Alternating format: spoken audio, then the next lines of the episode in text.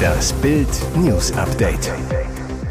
Es ist Dienstag, der 24. Oktober und das sind die Bild Topmeldungen. Sechs Vermisste, Schiffsunglück vor Helgoland. Im Fall Masraoui, Präsident des Zentralrats der Juden, kritisiert Bayern. Große Sorgen um ihren Peter. Bei Yvonne Wölke liegen die Nerven blanko. Sechs Vermisste, Schiffsunglück vor Helgoland. Schweres Schiffsunglück auf der Nordsee. In der deutschen Bucht vor Helgoland sind am frühen Morgen zwei Frachtschiffe auf offener See zusammengestoßen. Es gibt nach Bildinformationen sechs vermisste Seeleute. Gegen 5 Uhr morgens war es zwölf Seemeilen südwestlich von Helgoland zu der Schiffshavarie gekommen.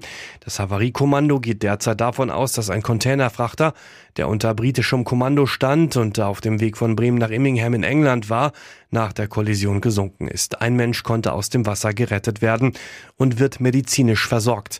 Die Suche nach den Schiffbrüchigen in der 15 Grad kalten Nordsee läuft. Vor Ort herrschen derzeit sechs Windstärken und drei Meter Wellen.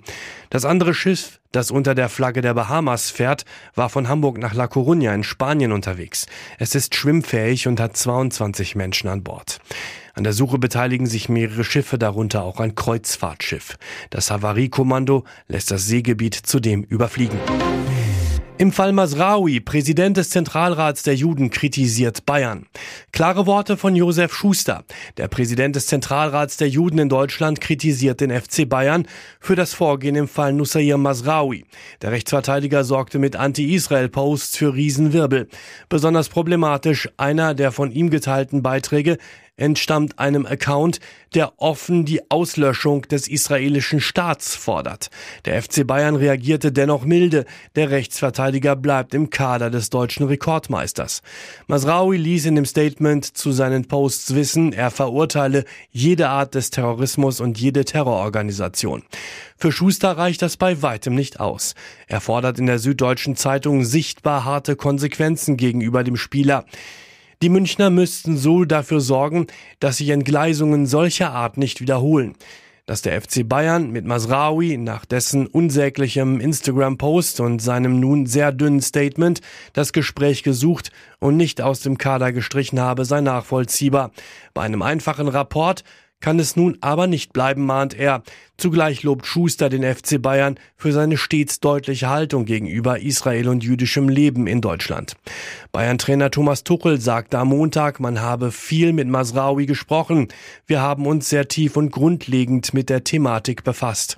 Mehr dazu gibt's auf Bild.de. Große Sorgen um ihren Peter. Bei Yvonne Wölke liegen die Nerven blanko. Schon vor dem Start der elften Staffel von Promi Big Brother liegen die Nerven richtig blanko. Denn Schauspielerin und Dschungelcamp-Affäre Yvonne Wölke hat große Sorgen um ihren Peter. Peter Klein zieht als Kandidat in den Container ein und dabei wird der Ex von Katzenberger Mutti Iris Klein auf Reality-TV-Star Patricia Blanco treffen, die nach Bildinformationen auch dabei ist. Yvonne sorgenvoll zu Bild. Ich kenne Patricia sehr gut. Ich weiß, dass sie ausfallend und aggressiv werden kann. Das hat sie ja sogar gegenüber ihrem Vater Roberto gezeigt. Und ich weiß auch, dass Patricia sich gut mit Iris versteht und bin mir sicher, dass sie gegen ihn schießen wird. Vielleicht zieht Iris ja sogar auch noch ein. Dann wird es richtig eng für Peter gegen zwei Furien. Deshalb traf sich Yvonne jetzt heimlich mit Millionär Andreas Ellermann in dessen HSV-Loge im Volksparkstadion Hamburg. Er ist der Ex von Patricia Blanco und kennt sie in- und auswendig, war vier Jahre mit ihr zusammen. Yvonne, ich habe mir wertvolle Tipps für Peter geholt und habe Andreas nochmal gebeten, doch auch in den Container zu gehen. Nach Bildinformationen hatte Ellermann auch ein Angebot für den Container, lehnte aber trotz üppiger Gage ab. Auch um einer Konfrontation mit Patricia aus dem Weg zu gehen. Er zu Bild, ich will nur noch meinen Frieden. Brutale Prügelszenen aus Erfurt. Streit wegen Mädchen eskaliert in Massenschlägerei. Schockierende Prügelszenen aus der Erfurter Innenstadt. Am Gewaltbrennpunkt Anger war ein Streit wegen eines Mädchens zu einer Massenschlägerei eskaliert. Die Polizei musste mit einem Großaufgebot anrücken. Dort, wo sich Geschäfte aneinanderreihen und die Menschen am Wochenende shoppen gehen wollen, kommt es immer wieder zu Gewaltausbrüchen. Am vergangenen Samstag gingen dort erneut mehrere Menschen hitzig aufeinander los. Diesmal war der Auslöser Auslöser ein öffentlicher Streit zwischen einer 17-Jährigen und einem Mann. Das Mädchen habe eine Flasche nach ihm geworfen, woraufhin sich laut Polizei mindestens drei weitere Männer eingemischt haben. Mit Schlägen und Tritten attackierten sie einander. Ein Sprecher der Landespolizeiinspektion Erfurt. Es kam zu wechselseitigen Körperverletzungen zwischen allen Beteiligten. Zahlreiche Schaulustige beobachten die Prügelei, einige filmten sie, teilten die Videos im Internet. Mithilfe dieser Aufnahmen gelang es den Ermittlern, weitere Brutalos zu überführen. Ein Polizeisprecher zu Bild. Nach Sichtung dieser Aufnahmen und weiteren Zeugenaussagen kann die Landespolizeiinspektion Erfurt weitere Informationen zu dem Sachverhalt bekannt geben. So gibt es mehr Tatbeteiligte als zunächst angenommen. Offensichtlich waren nicht nur die junge Frau und die vier Männer beteiligt. Die Polizei geht jetzt von mindestens neun Verdächtigen aus. Und jetzt weitere wichtige Meldungen des Tages vom Bild Newsdesk. Knapp zwei Monate ist es her, dass Bild exklusiv über das Liebesaus von Oliver und Amira Pocher berichtete. Mindestens genauso überraschend wie die Trennung war das. Olli zeigt sich seitdem ungewohnt emotional, trauert öffentlich um seine Ehe. Wenn dich dein Rückblick beim iPhone fertig macht, alles Gute zum vierten Hochzeitstag, schrieb Oliver Pocher vergangenen Donnerstag in seiner Instagram-Story an noch Ehefrau Amira. Dazu stellte er ein Kurzvideo von der Traumhochzeit auf den Malediven 2019. Der stolze Bräutigam, die glückliche und hochschwangere Braut, Postkartenidylle. Bitter, als Olli an diesem Tag an Amira dachte, dachte sie längst an einen anderen Mann. Ihr Herz pochert offenbar für Bion Katilatu.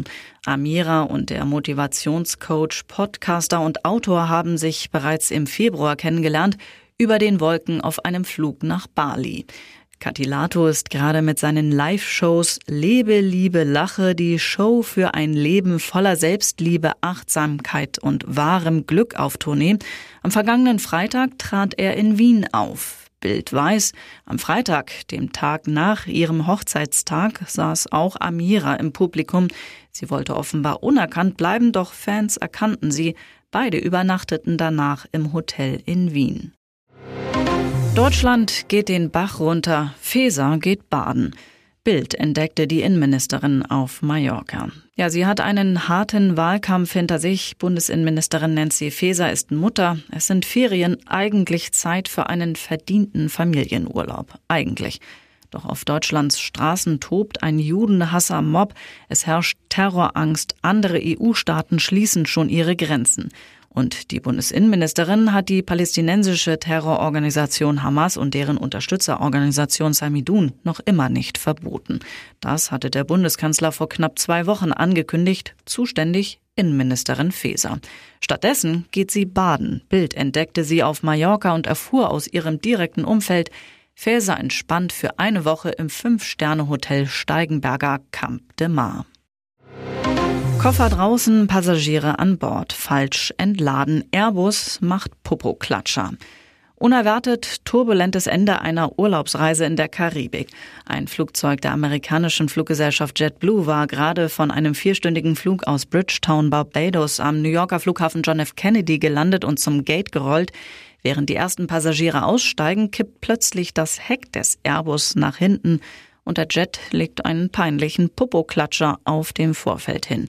Fotos in den sozialen Medien zeigen den sieben Jahre alten Airbus A321, wie er in einem Winkel von 25 Grad auf dem Heck sitzt und das vordere Fahrwerk meterhoch in der Luft hängt. Ein Video des Flugzeugs zeigt, dass die vordere Frachtraumtür offen ist.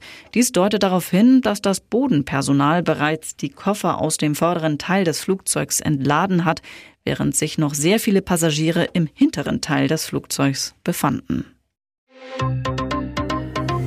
Hier ist das Bild News Update. Und das ist heute auch noch hörenswert.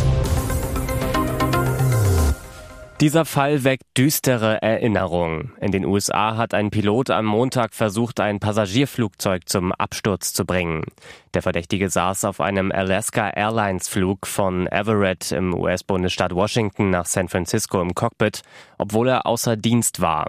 Er soll auf dem sogenannten Jump Seat gesessen haben, einem Klappsitz für Crewmitglieder. Und dann kam es zum Fiasko. Offenbar hatte der Mann versucht, die Triebwerke abzuschalten. Riesenglück. Die diensthabenden Piloten konnten ihn überwältigen und aus dem Cockpit befördern. Nach dem Vorfall wurde die Maschine nach Portland umgeleitet. Dort wurde der Verdächtige festgenommen. Laut Polizeidokumenten handelt es sich um einen Mann namens Joseph David Emerson.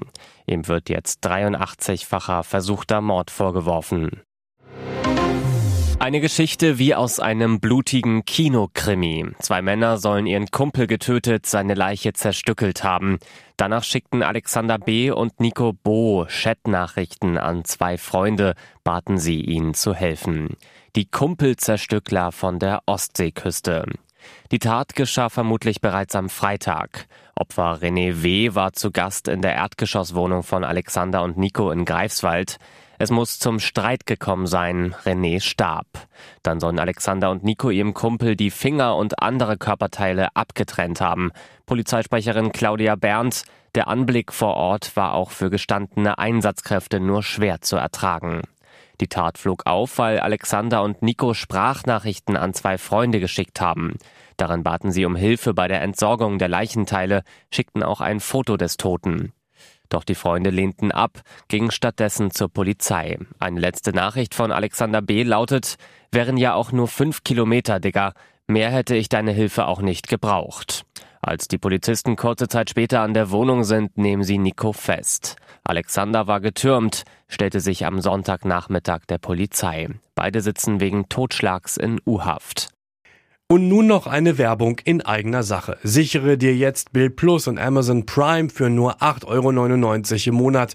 Dein Mix aus News, Shopping und Entertainment. Amazon bringt dir jetzt außerdem die UEFA Champions League, das Topspiel am Dienstag live bei Prime Video. Erfahre mehr unter bild.de slash prime. Es gelten die Angebotsbedingungen und AGB.